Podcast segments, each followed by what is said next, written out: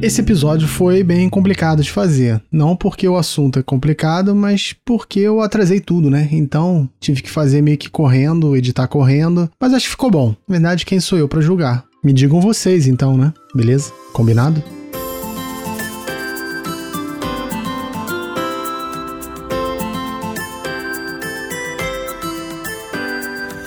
Histórias para Helena.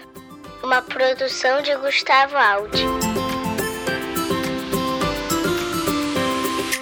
Eu te mandei a ideia, né, do que, que eu quero conversar. Então, Uhum, o que primeiro, o primeiro episódio eu meio que tentei fazer um- uma pegada geral, assim, né, da ciência, desde a origem. É, que é óbvio que é impossível, né? Porque eu ainda enfiei no meio é, filosofia. Aí eu comecei a contar como é que começou a filosofia. Eu falei, não, não, não, impossível, né? Você gravar um, um episódio só pra contar a história da filosofia, pra contar a história da ciência. Não dá. Então eu meio que dei uma geral. Na primeira parte do episódio sobre ciência, eu fui contando mais ou menos sobre como funciona a ciência, né? Essa questão que ela não é infalível, que ela não se pre- ela não pretende ser a dona da verdade, pelo contrário. Acho que a ideia da ciência justamente é provar o contrário, provar o que está errado, porque a partir do momento que você testa algo e dá certo, tá valendo, mas você continua testando. Deu errado, pronto, não vale mais. Mas eu acho que a gente tá. Eu adiantei um pouquinho e primeiro eu tinha que te apresentar, né? Se bem que as pessoas que ou escutam histórias pra Helena já conhecem a tua voz, né? Porque você já participou.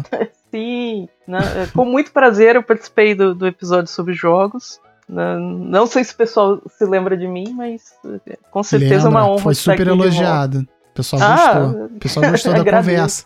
Não, pensa o seguinte, é um tema que, assim, até hoje, pelo menos, até agora, o público de Histórias para Helena, que eu conheço, que eu, me- que eu identifiquei quem escuta, não é muito de jogar jogos, né? Não é muito de videogame. E eu recebi um feedback legal da conversa. Então, mesmo que a pessoa não jogue ou não estude jogos, gostou da conversa, o que já é meio caminho andado, né? Ah, isso.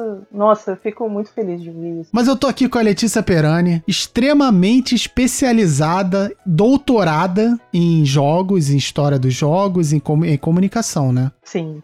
Mas olha só, o que eu queria saber, vamos começar, a gente vai falar sobre ciência. Então, primeiro, descreve pra gente qual o seu campo de estudo. Mas assim, eu queria que você fosse lá de cima até lá embaixo. Olha, tá aí, tá aí uma, uma coisa bem interessante, né? Porque a gente está acostumado, especialmente aqui no Brasil, né, a, gente, a ter uma separação muito rígida entre a Uhum. ciência. Então, por exemplo, a comunicação, a nossa formação, né, de mestrado, doutorado e, e graduação, ela, é- ela é do campo das ciências sociais aplicadas. Aham. Atualmente, como eu trabalho né, no Instituto de Artes e Design, no, no curso de licenciatura em arte, eu estou dentro da, é, de um campo das ciências humanas que é artes, letras e linguística, né, é um campo bem específico para atender essas duas áreas que trabalham com basicamente com linguagens. Então, ah, vamos descendo, né? Ah, vem da do grande ramo das ciências humanas, aí vai para letras linguís- linguística e artes, Aí, dentro da le- eh, letras linguísticas e artes, eu tenho interesse pelo lúdico, né, Uhum. que, que é a categoria geral sobre jogos, a, a experiência do jogar, do brincar, do, do esporte. E dentro do ramo do lúdico, eu sou especialista em duas áreas, né? Então minha pesquisa se divide nas pesquisas que eu tenho de mecânicas de jogo, né? Que você entender Uhum. As regras e, e você entender qual que, como que é feita a interação entre o jogador e o jogo. E meu outro campo de estudo é história, né? História do lúdico e história dos jogos, né? Para você tentar entender qual foi a formação sociocultural, a formação dessa linguagem, né? O jogo como linguagem. Essas são minhas pesquisas atuais. E você já lançou o livro sobre a história do- dos jogos? Ainda não. O meu, o- minha tese está parada. Não, lança logo, cara. A gente sente falta disso. É engraçado que ler sobre a história do videogame, eu leio vários livros de- que falam a mesma coisa, sabe? E sempre é maneiro. ainda tem muita coisa que tá ah, que ainda não foi descoberta dentro do da história do- do- dos jogos. Né? uhum. especialmente da história dos videogames. Muita coisa ficou obscurecida com o tempo. As é. pessoas lembram muito a partir da memória. Só que a, a nossa memória é falha. Ela, a, a, gente pode ter falsas memórias. Né? É, você confiar só na memória é complicado. Então, a, até mesmo né, entrando já mais no tema do, do episódio de hoje, é, é curioso pensar que a história é uma ciência humana, mas ela tem método, ou seja, ela tem as formas uh, de estudo que são adequadas para a gente, por exemplo, evitar essa armadilha da falsa memória, né? Uhum que pode acontecer muitas vezes, né? Ah, por exemplo, a, as velhas né, a, lendas urbanas que o pessoal sempre acredita. Ah, eu vi tal coisa na televisão que nunca passou. É. Ah, eu vi pessoalmente quando eu era criança e isso nunca é, você nunca viu realmente, né? Uhum. Dentro, por exemplo, das ciências humanas, o método ele serve para isso. A sua opinião em si não é científica, porque ela, muitas vezes ela não é racional, ela não passa pelo campo da razão. Eu posso destacar essa parte de novo para deixar bem claro que a sua opinião não é científica. É só para deixar isso em destaque porque as pessoas esquecem ou simplesmente ignoram mas então vamos lá, de novo. A sua. Não, vamos, vamos incluir todo mundo. A nossa opinião, opinião não é científica. Não é Pronto. E isso vale também para o cientista, viu? Né? É. A gente sabe, porque não adianta a gente ir com achismos também, né? O que a gente acha e transformar isso numa publicação acadêmica, por exemplo, numa pesquisa. É. Não adianta. Você tem que ter uma maneira de verificar né, a, a, essa sua ideia. Isso que faz, por exemplo, as ciências humanas serem uma ciência. Você poder, a partir de, de, das suas observações sobre o mundo, né? Você construir um método e esse método ele ser verificado cientificamente, ou seja, outras pessoas terem experimentado também essa forma de você verificar o mundo, verificar os fenômenos da sua forma, e a partir disso você começa a receber os dados, ou seja, você começa a observar a, a partir do método uhum. o que realmente é ou não é. É, é. é, curioso a gente falar isso né, nessa época de pós-verdade, né, que a gente fala de pós-verdade, é. mas é, é verificar né, o que realmente realmente acontece ou não dentro daquele fenômeno. Isso é ciência. Então, eu achei interessante que você trouxe isso e nem eu precisei pedir.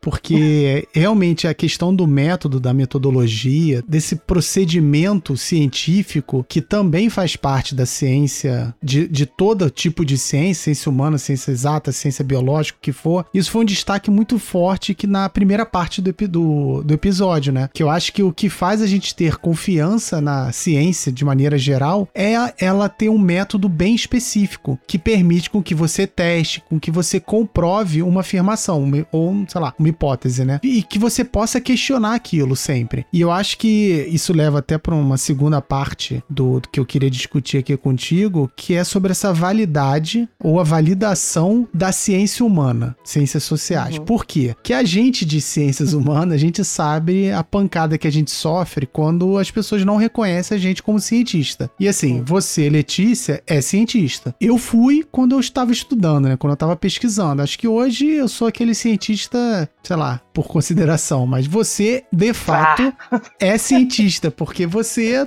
faz ciência.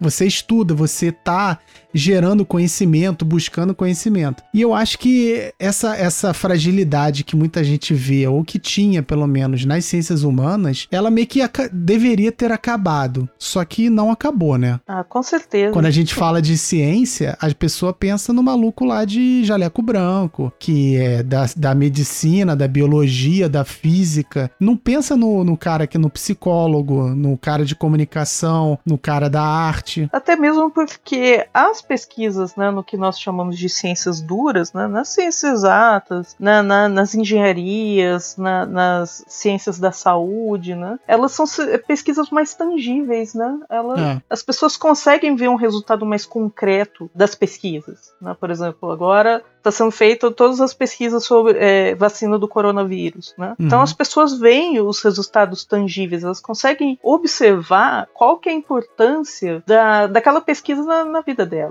Agora, o que acontece com as ciências humanas, as ciências sociais acadas, é que muitas vezes o método científico delas é baseado principalmente no, no trabalho com as ideias. A maioria das ciências humanas trabalha quase que exclusivamente com ideias, com conceitos, né? Uhum. E isso não é tão tangível, até mesmo porque na nossa vida cotidiana a gente está sempre trabalhando com ideias, com conceitos, né? Que nós fazemos uh, do mundo, das coisas ao nosso redor, né? A gente elabora opiniões. Então, passar uh, esse filtro da, das nossas ideias por um método científico, ele é um processo que acaba sendo natural para os cientistas das ciências humanas, mas que não é tão visível para o público em geral. É curioso porque eu participo de um projeto na UFJF de popularização da ciência que uhum. chama A Ciência que Fazemos. Esse projeto nos leva a escolas, tanto de ensino fundamental quanto de ensino médio, da, da, aqui de Juiz de Fora, para mostrar para os jovens né, que o cientista não é só realmente esse cara de jaleco branco, né,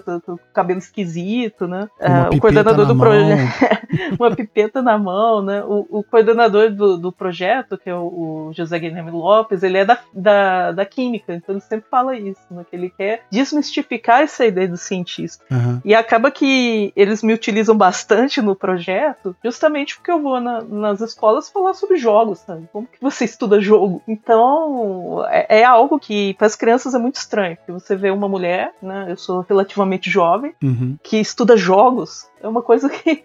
Pois é, que, nada assim, a ver. É, jogo é coisa de menino. É. Não, mas... ah!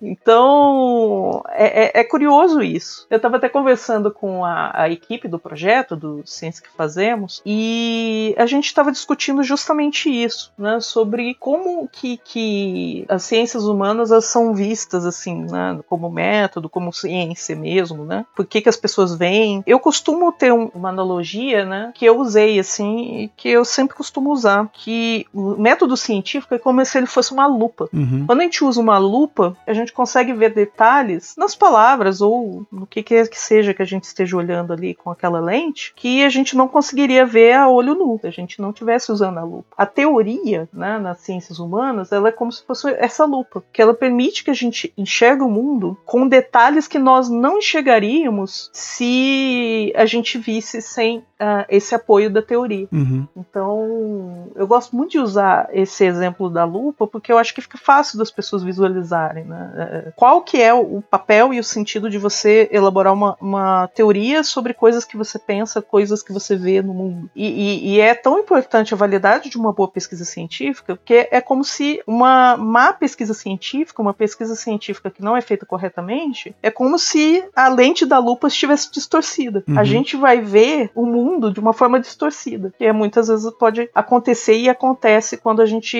recebe, por exemplo, informações de fontes não confiáveis. Cara, mas eu acho que assim, uma coisa que influencia bastante nessa fragilidade da interpretação sobre o que seria ciência, ciência humana tal, é também porque é muito mais fácil para as pessoas acharem que entendem de ciência humana. Por quê? Porque assim, eu vou pegar no lado da comunicação, né, que é onde eu tô mais inserido. Todo mundo comunica, todo mundo vê participa, é, comunica ou é comunicado de alguma maneira. Tá inserido, né? Todo mundo vê televisão, todo mundo consome internet. Como tá algo muito próximo, todo mundo acha que entende. E quando uhum. algo é muito fácil de entender, aí você pega, por exemplo, um cara que, ah, eu vejo televisão, então eu entendo sobre como funciona a dinâmica da produção, da mídia, da imprensa tal. Ah, mas aí você dá um artigo para ele ler sobre, é, sei lá, sobre química, por exemplo. O cara não vai entender. Aí então, assim, acho que rola um certo distanciamento, sacou? E esse distanciamento acaba dando. Isso é tudo a minha opinião, tá? Ou seja, não é científico.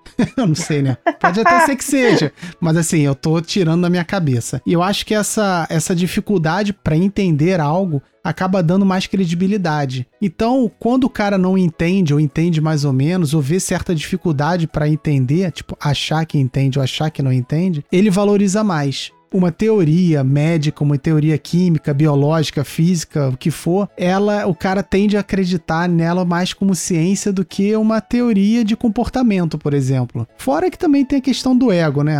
O, cara que é de exatas, ele acha que é Assim, não todos, eu não vou generalizar também. Já generalizando, mas o cara de exatas acha que é não, eu tô no topo. Não, o pessoal de ciências humanas é, é, ciência, mas ele tá aqui embaixo. Quem faz coisa importante mesmo somos nós. Só que eu acho que hoje em dia, principalmente na nesse momento que a gente está vivendo, a única maneira de entender o que está acontecendo é pelas ciências humanas. Se é, não adianta você ser o ah, eu sou epidemiologista, eu sou virologista, eu sou médico, eu sou químico você não vai entender o que está acontecendo agora durante a pandemia ou na questão política. Não vai. Olha, é para te falar que as pessoas mais geniais do campo das ciências exatas, da engenharia, né, que eu conheço, são pessoas que são profundamente ligadas também ao entendimento do humano. Porque, querendo ou não, até mesmo as ciências que a gente considera tão. Né, já tem o nome, né, de ciências exatas, né? Uhum. É, ciências da biologia, ou seja, da vida, elas passam por um, um entendimento que é um entendimento próprio da espécie humana. Uhum. Se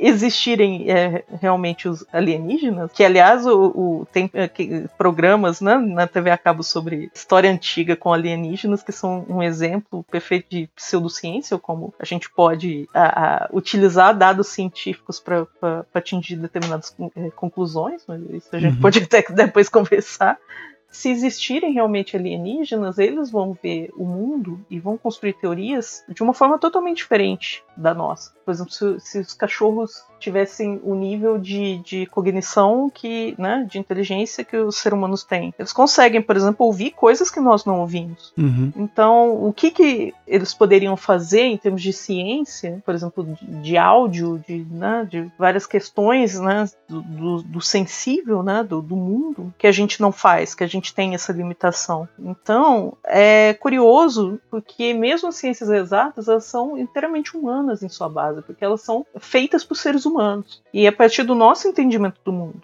A gente sabe que há 300 anos, 400 anos havia a ideia que se você colocasse sanguessugas na pessoa, a pessoa ia melhorar porque ah, ia sair o sangue ruim do corpo da pessoa. Era a é. ciência da época. Né? Nós evoluímos no entendimento que não, peraí, né? existem agentes invisíveis que causam as doenças, né? os vírus, as bactérias, né? mas uhum. a, a, teoria né, do, do, desse, do sangue com impurezas né, passou por muito tempo como científico. Então, até mesmo o nosso entendimento do que é ciência, ele vai mudando né, ao é. longo do, do tempo né, ao longo da, da evolução da, da humanidade. Evolução no sentido de. não de, de evoluir num sentido bom, né? Porque a gente percebe que muitas vezes é.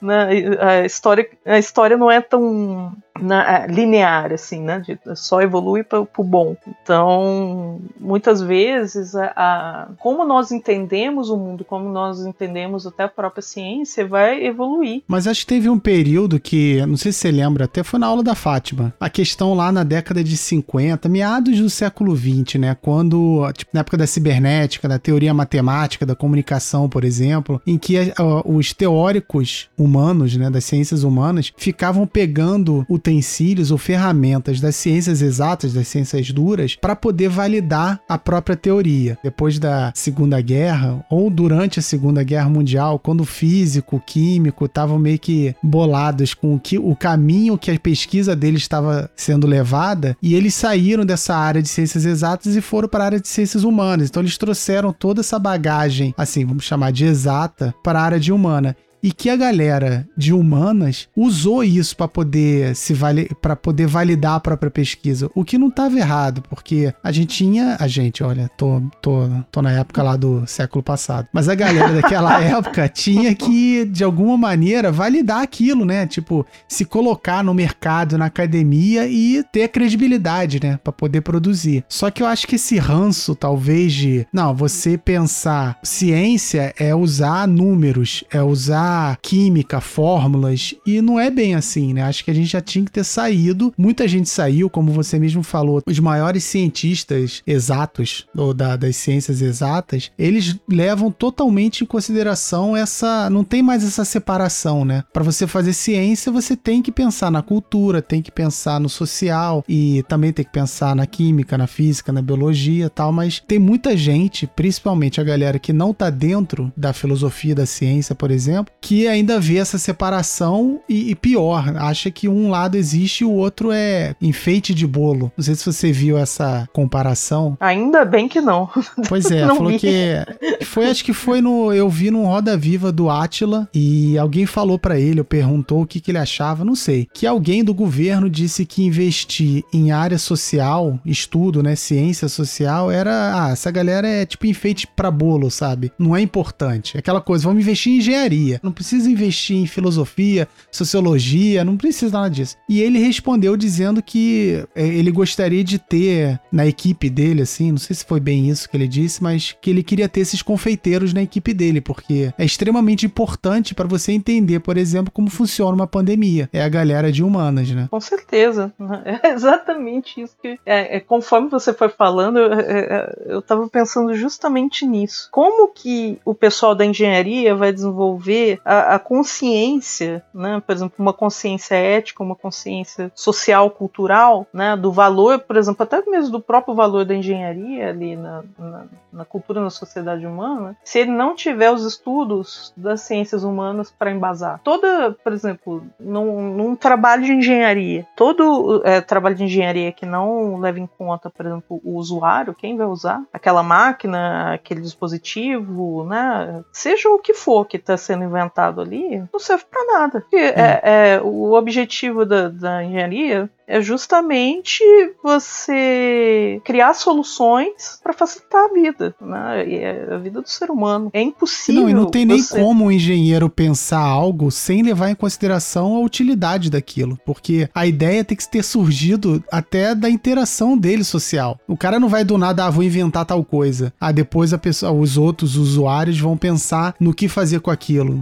Não, com certeza, né? Eu acho que eu acho num, num, programa, num podcast sobre sobre método científico é complicado, mas não, mas é aí que tá. O legal de você ter o seu título de doutora te dá credibilidade para falar isso. Porque você é doutora, você pode falar. Assim, se alguém for pesquisar, pode descobrir que não é tão correto assim, é. mas não importa, você tem a credencial para poder falar. O que já é, hoje em dia, se, olha só, hoje em dia já é bastante coisa. Eu, é engraçado que um tempo atrás eu dava muito valor para mestrado e doutorado. Depois que eu fui fazer, eu passei a dar menos valor. Por quê? Eu falei, ah, eu fiz, não é tão difícil.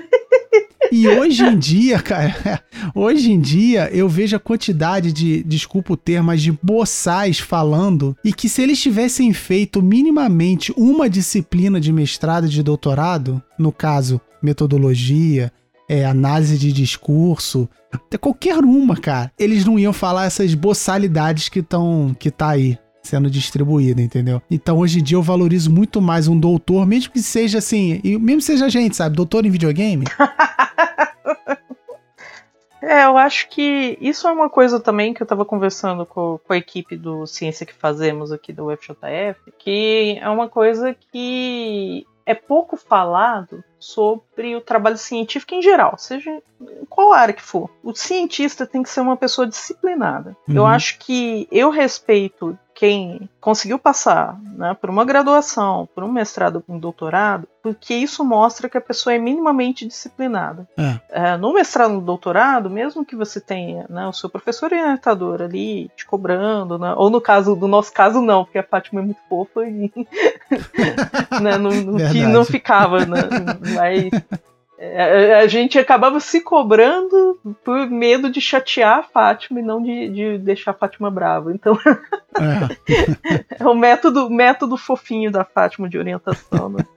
Mas, mas o, o, qualquer trabalho científico ele, ele exige o mínimo de disciplina possível. Porque no mestrado e no doutorado você tem que fazer o seu próprio ritmo de estudo né? Você tem que, é, por mais que você tenha orientação do professor, você tem que construir, ele começar a construir suas ideias, fazer suas relações, né? Ir atrás do seu objeto de pesquisa, né? ou seja, o que você está ali efetivamente estudando. Né? Então você tem que ter um mínimo de disciplina. Eu acho que uma pessoa que não tenha disciplina, ela, primeiro que ela não, não passa nem na seleção de um mestrado no doutorado, porque aí você tem que estudar, né? Você tem trocentos livros ali para ler numa seleção de mestrado doutorado. É. Não, não é fácil mesmo. Então, uh, essa disciplina é um uma parte muito escondida do trabalho científico. Porque as pessoas uhum. veem, por exemplo, sempre os grandes progressos, mas é, é, não sabe que por trás dos grandes progressos né, da ciência tem muito trabalho por trás. Eu acho que às vezes até tem uma noção, mas não tem noção de quão trabalhoso é, né? Da gente perder, por exemplo, noite de sono. Nossa, como que eu vou resolver isso daqui? Eu tenho que escrever. Ai, meu Deus, eu tenho que escrever. Então, é complicado. É muito complicado. Justamente isso que eu estava conversando com, com, a equipe aqui da, da, divulgação científica da UFJF era isso. Se há algo né, do trabalho do cientista que as pessoas absolutamente não conhecem, é que o cientista, seja qual área for, seja nas humanas, humanas, seja nas exatas, na, na saúde, nas engenharias, ele é, tem que ser uhum. uma pessoa metódica, ele tem que ser uma pessoa disciplinada, porque senão o negócio não vai para frente. Tem que ser até uma pessoa um pouquinho meio chata, porque, é. porque senão a coisa não vai. E eu acho né?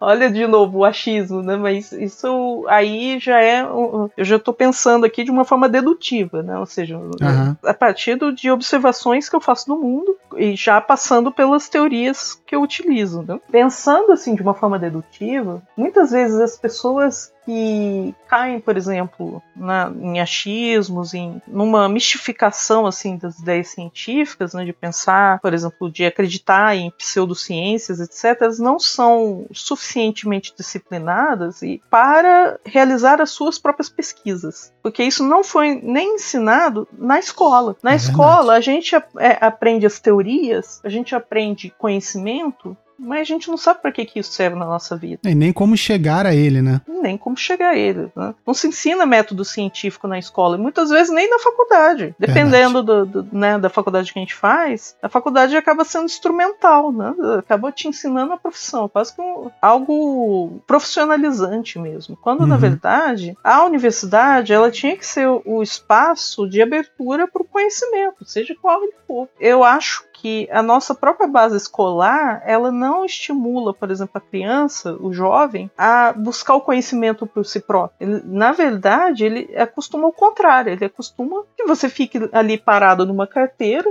coisa chata pra caramba. Eu nunca gostei de assistir aula, assim, eu sempre fico muito inquieta quando eu tenho que assistir aula, né?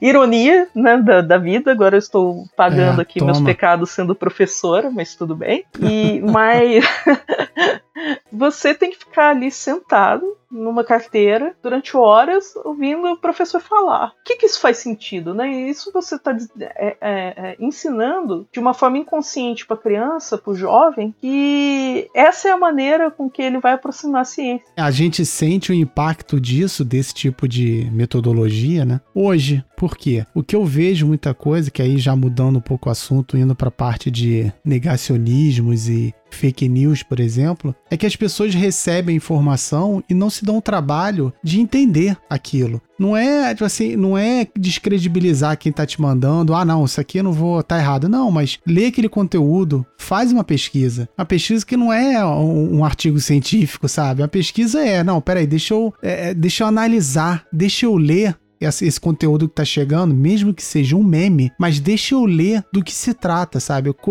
Como que ele foi produzido, que história é essa? E eu acho que o fato da pessoa, pelo menos, ter tido em algum momento da vida dela o contato com o método científico ou com o método de produção de conhecimento ajudaria bastante. E eu acho que é por isso que hoje, não que a sociedade, a humanidade não tenha sofrido disso em outros momentos, mas como a gente vive hoje, eu vou falar de hoje, né? Hoje a gente sofre dessa questão de negar a ciência ou de negar certos fatos ou de acreditar em fake news, por exemplo, justamente por essa, por isso que você falou. Hoje os adultos continuam sentados em suas carteiras recebendo conteúdo sem questionar. Só que o problema é que o conteúdo que está chegando não vem de um professor, vem de um, um Zé Bundão que faz uma montagem no Photoshop lá, de qualquer maneira, passa e as pessoas acreditam. É, e esse é um, um poder que agora que os cientistas da comunicação estão começando a entender sobre, por exemplo, redes sociais, né? É. Porque as redes sociais elas trabalham muito na, na forma de troca de informação pela confiança no seu interlocutor. Então, se você recebe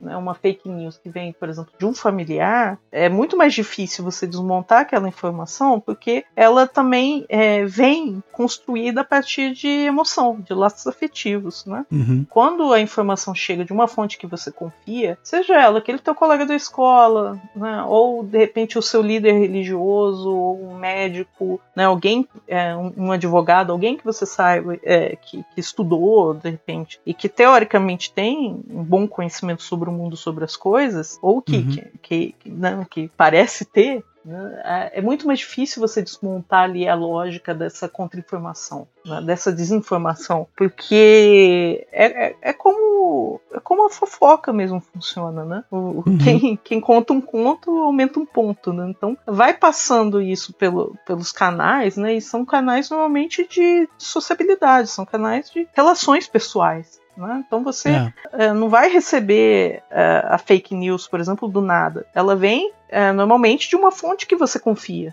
Como tirar, assim, é, desligar desse lado afetivo? Então, quando você fala que talvez ter contato né, com, com um pouquinho de método científico, qual ele seja, qual for a área, é importante justamente por isso. Porque quem tem a curiosidade como um cientista, né? Porque o cientista é alguém que é curioso por natureza. Ninguém faz ciência sem querer saber, né? Sobre uhum. algo, sobre sobre algum fenômeno, alguma coisa. Se, se você tiver essa curiosidade de saber como as coisas funcionam, é muito mais fácil também para você desmontar até mesmo esses argumentos que vão sendo construídos. E como é que você vê essa questão agora que está bastante forte do negacionismo científico, por exemplo? O negacionismo científico, pelo que assim eu consigo ver nas redes sociais, né, pelo que a gente estuda né, e e tenta pensar, ele vem muito também de, das pessoas quererem validar também os seus conhecimentos. Uhum. Porque há, é, há essa coisa também, né, do, do, do, cientista como ser iluminado, né, como uma pessoa que é muito mais inteligente do que eu. Né? Muitas vezes o cientista não é uma pessoa tão inteligente assim. Verdade. eu, eu, eu me acho muito burra para se determinadas coisas da vida, assim, eu fico, eu sou muito lerda. Então, eu fora, da, fora ali da minha sala de aula, funciono para muito pouca coisa. Né? Mas. né? Mas o negacionismo ele parte da, da, pessoa também querer se validar, sabe? Porque, poxa, mas será que essa pessoa realmente é muito mais inteligente do que eu? Né? Muito da mistificação da ciência vem disso, né? Poxa vida, aquele, cara lá é, é, é, é cientista, será que, que ele é tão melhor do que eu assim? Né? Eu também. Todo mundo tem o seu ego, né? O ser humano tem o ego. Todo mundo quer se sentir válido, todo mundo quer se sentir alguém que contribui para a sociedade de alguma forma, que contribui né, para o seu redor, que tem a, inteligência. Né? As pessoas elas querem acreditar também na, nas coisas, porque isso valida as próprias formas de pensamento que elas já têm.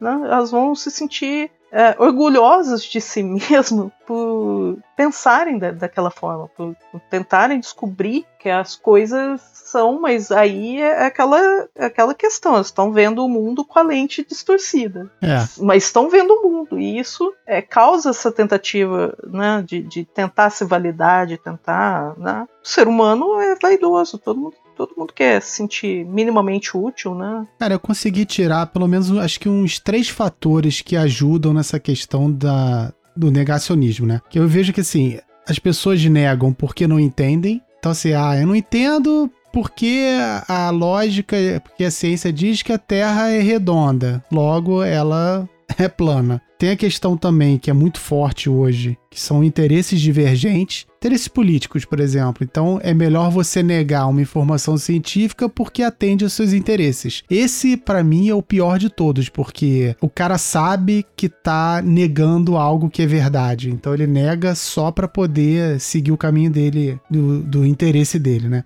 E o terceiro é esse que você falou, que é essa questão da vaidade, né? Tipo, ah, por que, que esse cara sabe eu não sei? Não, eu sei também. Aí vai criar toda uma, uma teoria. E indo por esse caminho, por exemplo, eu acho que tem dois tipos de negacionismos que um é bem perigoso e o outro, ok. Ele pode ser perigoso, mas por enquanto. Por exemplo, terraplanismo é um negacionismo que eu não vejo maldade, assim, eu não vejo problema nele. Porque não vai gerar tanta confusão, né?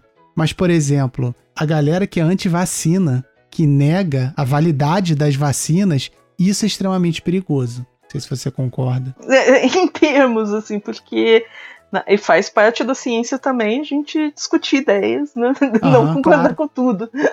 Não, eu tô, tipo assim, é, esse aqui é um brainstorm.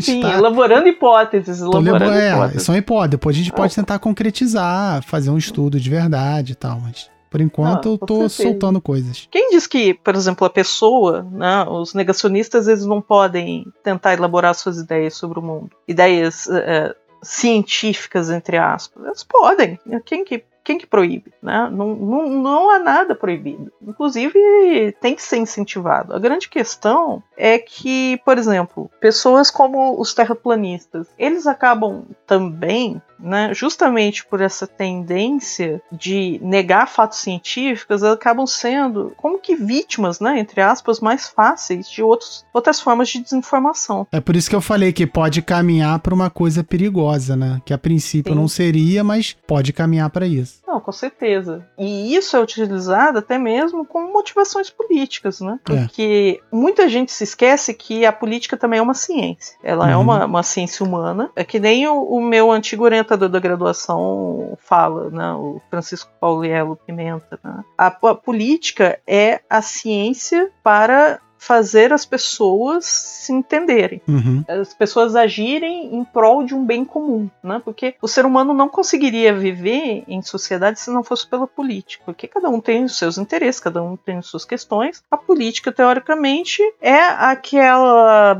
base de conhecimentos, né, que nos falam como viver em sociedade. Você trouxe a questão da política, que é muito interessante. Queria dar uma dica que tem um podcast chamado Histórias para Helena, em que, em que o tema dele foi sobre política. Então, procura lá que você encontra. São dois episódios, né? Perfeito. Faz parte do jabá.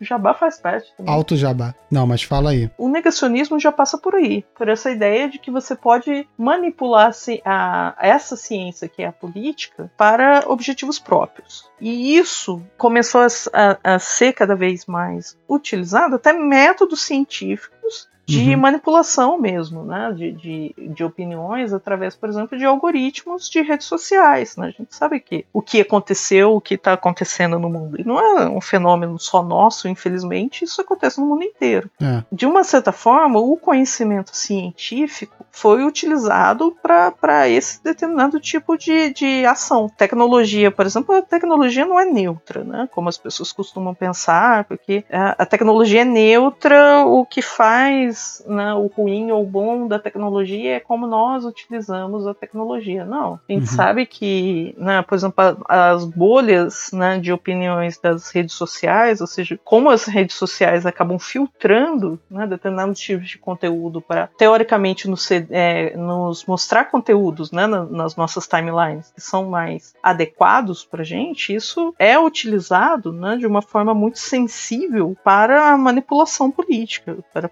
a manipulação de opiniões. Então, é, a, são descobertas da ciência que são utilizadas, por exemplo, por negacionismo, né? É uma, é. uma contradição, mas eu acho que a própria lógica do negacionismo trabalha a partir de uma ciência de contradições porque você acaba construindo essas oposi oposições entre ideias, entre as coisas que não são verdadeiras. Mas aí eu acho interessante isso, porque quando você é um negacionista, você está negando um fato científico, mas você pelo menos tenta comprovar o que você está falando, ok. Não sei se você viu o, um documentário na Netflix sobre terraplanismo. Não, ainda não, mas já eu, eu vi. Vale algumas... muito a pena. Assim, é, é, bem interessante. Os caras tentam, quem produziu, né? É, eles tentam não ser preconceituosos, mas não tem como não ser, porque boa parte dos terraplanistas são muito infantis e são pessoas com problemas mesmo sociais. Só que tem uma outra parte que não, que realmente não acredita que a Terra é redonda e tenta comprovar através de métodos científicos que a Terra é plana. Então, no, no, no documentário, eles, o, eles filmam, né? Eles acompanham uma galera que está fazendo experimentos. E são experimentos científicos. Só que toda vez que eles concluem, eles veem que a Terra tem curvatura. E só que aí entra aquela coisa da vaidade, sabe? Ou do, do interesse, eu não sei. E eles continuam inventando alguma coisa para continuar negando, sabe? E assim, eu não sou contra a pessoa negar algo, desde que ela comprove o que ela tá falando. Pelo menos tem que ter um bom argumento para aquilo. Um outro exemplo agora, acho que mais atual, essa questão da, dos remédios, da medicação contra a Covid. Desde o começo, eu nunca fui contra cloroquina, hidroxicloroquina, ivermectina, essas coisas. Não, não é isso. O problema é o seguinte: você chegar e falar. Ah, mas é, as pessoas não estão tomando esse movimento contra os medicamentos, é uma questão ideológica. Não, cara. Tem toda uma pesquisa científica que diz que esses remédios não funcionam. Aí vem uma pessoa e fala: ah, não funciona assim. Tá bom, me comprova que funciona. Aí o cara fala: ah, meu tio tomou e funcionou. Pô, não, né? Não é assim. Então, você pode negar algo, até porque a ciência é feita de negações, né? É uma teoria, vai vir alguém, vai querer negar aquilo, vai criar uma anomalia, né? E, e vai querer pesquisar para comprovar que aquilo não é daquela maneira. Então, ok. Se você diz que cloroquina funciona, comprova. Se você diz que a Terra não é redonda, comprova. O problema é a pessoa que só, ah não, fala e fica por isso mesmo. E continua repetindo a mesma coisa. Aí vira essa pós-verdade, né? A questão da pós-verdade, ela é muito muito sensível, né? Porque ela é muito baseada no, no afeto mesmo, né? É. No, no, sensível, né? Então, por exemplo, ah, meu tio tomou. Então, percebe como tem esse laço de, de afetividade? É. é. a lupa, é a lupa distorcida. É totalmente a lupa distorcida. Não é que a pessoa está tendo um pensamento anticientífico. Eu acho que uh, classificar, por exemplo, os negacionistas, uh, as pessoas que trabalham com a pós-verdade de, de não científicas, é até um, um, tanto errado em, em, determinados casos, porque as pessoas estão tentando ser científicas, uhum. mas de uma forma enviesada, de uma forma que não é correta, por exemplo, com métodos que não são verdadeiros. São eficazes, né? É, que não são eficazes. Né? Uhum. Por exemplo, né, a gente tem um exemplo, um exemplo, outros exemplos famosos, por exemplo, na área da saúde, é um negacionismo, por exemplo, da ideia de que o HIV é o vírus que provoca a AIDS, né, posteriormente. Né, que a AIDS tem, tem uma série de, de pesquisadores, né, pseudo-pesquisadores também, que desde os anos 90 dizem que o HIV não causa AIDS. Uhum. Que, que a AIDS seria causada por outros fatores, por exemplo, fatores genéticos, fatores de contaminação ambiental. Então, muitos é, desses pesquisadores eram pessoas com, com, da área da saúde com doutorado, mas que desenvolveram teorias que não foram que foram postas à prova e que não funcionam, mas continuaram defendendo essa ideia, que foi uma ideia que levou à morte de muita gente, né? Nos Estados Unidos teve é. um, um, escândalo, né, que crianças, né, que uma mãe parou de dar a medicação contra né, o retroviral contra o HIV para crianças, as crianças é, infelizmente faleceram. A mãe depois acabou falecendo também, né? Uhum. É, é, a mesma, é, é essa mesma questão quando a gente está vendo agora na pandemia do coronavírus. As, as pessoas estão tão às vezes desesperadas para achar uma solução fácil, porque a vida de todo mundo foi interrompida. Né? É. Tá sendo fácil para ninguém. As pessoas elas querem soluções fáceis, elas querem que, que a coisa se resolva logo. Eu também. não, quem, é. quem que não quer? Às vezes, às vezes o pessoal fala assim: ah, mas você. Eu falei, meu amigo, tu acha que eu não quero voltar? ao normal, né? Nossa. né? Mesmo que seja um pouquinho diferente, mas eu quero. Mas não adianta você chegar assim, ah, olha só, eu acho que esse remédio funciona.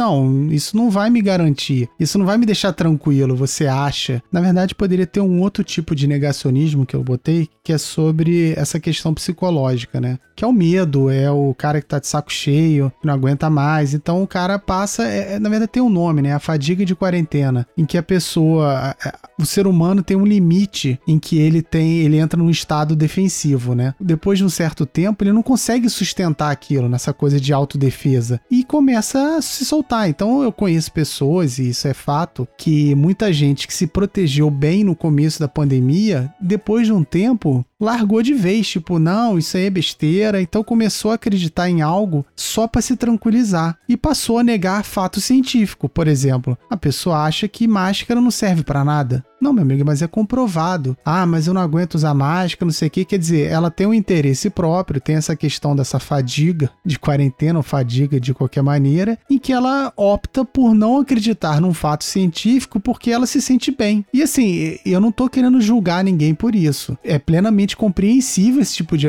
É, e é normal isso acontecer. Essas questões, né, por exemplo, relacionadas à pandemia, são, são questões que me deixaram até muito perturbada. Eu tinha uma fé, olha que irônico, eu tinha uma fé quase que inabalada na, na, na ciência, né, no conhecimento. E quando eu vi, né, por exemplo, as pessoas né, e os seus argumentos, de repente, para o não cuidado próprio, eu, eu fiquei meio descrente até mesmo da, da própria racionalidade humana, assim. Né? Cara, Será eu também. Foi tão... algo, é, pegou pesado, assim. Chegava, chegava em momentos que eu questionava a mim mesmo. Falei, cara, será que tem alguma coisa ali que eu não tô vendo? Sabe? Eu tava questionando a minha racionalidade mesmo. Porque eu falei, não, não é possível que a pessoa veja isso, tenha acesso a essa informação e mesmo assim pensa dessa maneira. Ter essa informação e, essa, e saber que ela existe naturalmente impediria de ter essa outra, esse posicionamento determinado. Mas não.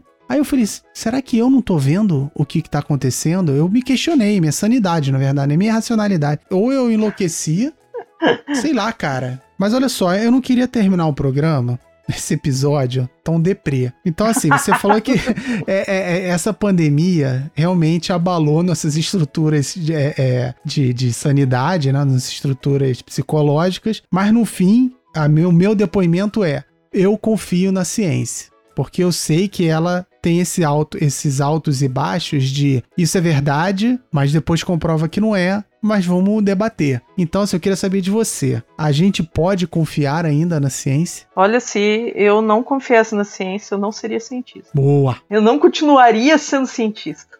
Eu não conseguiria. Eu ainda acredito na ciência como a melhor forma da gente é, é crescer né, como seres humanos. Uhum. Né, não só como sociedade, mas também individualmente. Porque eu sinto que a cada vez que, que eu vou adquirindo novos conhecimentos, eu, eu, eu sinto que eu melhoro como ser humano. Eu me torno mais sensível aos problemas da, da nossa sociedade, eu me torno mais sensível ao, ao mundo.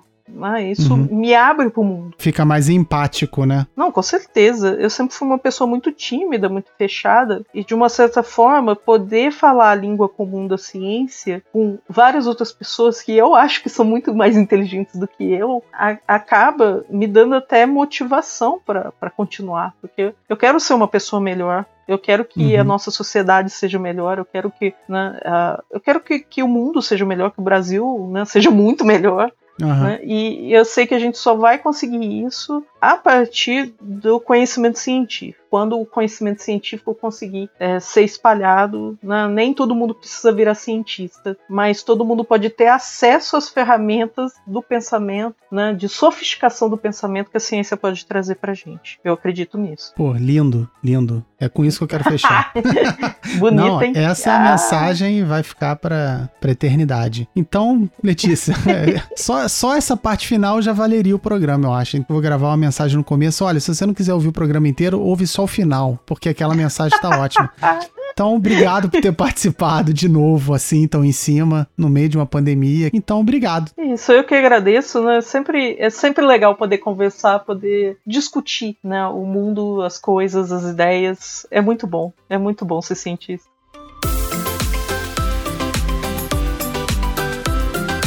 Então é isso. Espero que vocês tenham gostado. E se gostaram e puderem compartilhar com seus conhecidos e desconhecidos também, é sempre bom, né? E se você não segue as redes sociais do Histórias para Helena, a gente está lá, não custa nada repetir, né? Até porque é por isso que eu tô aqui. Facebook, Twitter e Instagram. Se você não segue, segue lá, porque qualquer atualização, ou até se você quiser mandar um recado, você pode mandar pelas redes sociais ou pelo e-mail historiasparelena.gmail.com.